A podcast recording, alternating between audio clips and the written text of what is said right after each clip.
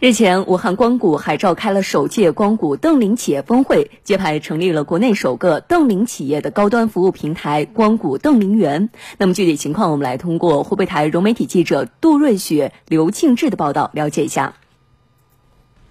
现场发布的二零二零年度光谷瞪羚企业发展报告显示，过去两年里，光谷瞪羚企业年均增速超过百分之五十。其中，二十一家的平均增速超过百分之两百，二十五家营收突破一亿元。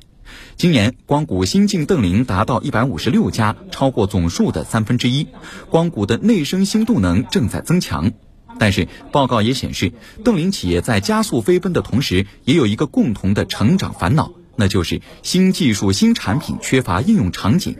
在过去一年实现百分之一百六十增长的小安科技，研发出了一种电动车规范化管理新技术，却找不到应用场景去试验完善。希望跟那个管委会的相关的部门一起，然后配合，能够找到比较典型的应用场景，让我们的技术能够在一个鲜活的环境当中得到一个应用，然后我们可以改进，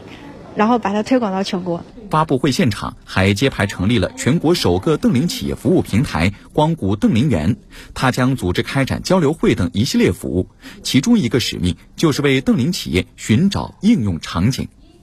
很多有应用场景的机构，请他们把应用场景开放出来，让瞪羚企业在这些应用场景中实现创新。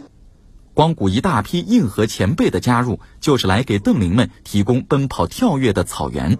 现场。中国信科、中建三局、华科同济医院等企业机构发布了各自领域的新场景需求，瞪羚们有的从中找到了自己产品技术的出口，有的找到了下一个风口和自己发力的机会。烽火啊，中船重工这种比较大型的安全厂商这一块，它会对我们这个产品的需求会比较高。我们公司在武汉这边是以研发为主的，今后的话也是还是希望在网络安全这方面，我们有更多的机会和同行展开合作。今年是光谷培育瞪羚企业的第十年，光谷的瞪羚企业总数从二零一一年的三十家增加到四百五十三家。